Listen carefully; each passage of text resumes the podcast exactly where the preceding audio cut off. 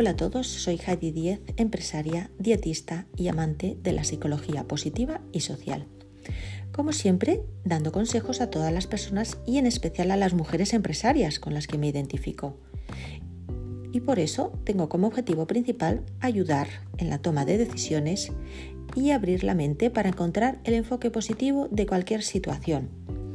Hoy voy a hablar sobre otro síndrome, y mira que hay síndromes en la psicología, que si el síndrome de burnout, el síndrome del impostor, el síndrome del correcaminos, de los que ya he hablado anteriormente en podcasts. La verdad que es una manera estupenda de definir a las personas. Hoy trataré sobre el síndrome del explorador. ¿A qué suena bien? ¿Y qué es? Pues bien, hay muchas personas que no les gusta la rutina, eso les desmotiva o les aburre, por lo que están buscando siempre nuevos retos, nuevos objetivos que les dé vidilla, les gusta abrir nuevos campos, necesitan cambios constantemente. Eso es una persona con el síndrome del explorador. Los que somos así, porque yo estoy dentro de ese grupo, que es un grupo bien grande, disfrutamos de esa libertad que tanto nos gusta y que necesitamos.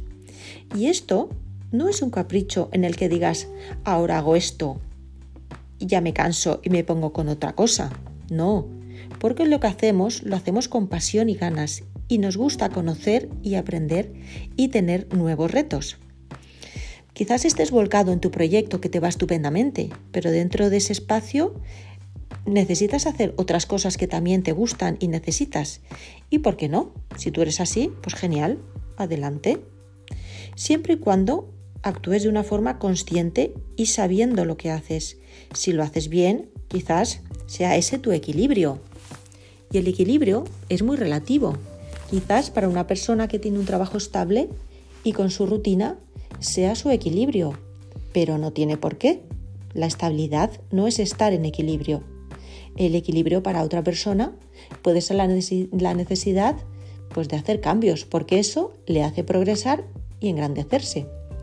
En definitiva, es encontrar tu camino, el que te hace sentirte bien, en el que te sientes feliz.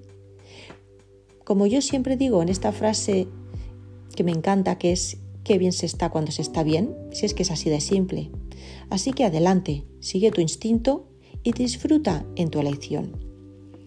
Espero que os haya gustado y que puedas compartir este podcast si te ha llenado, porque sería genial, así podremos ayudar a más personas. Muchas gracias por escucharme y feliz día a todos.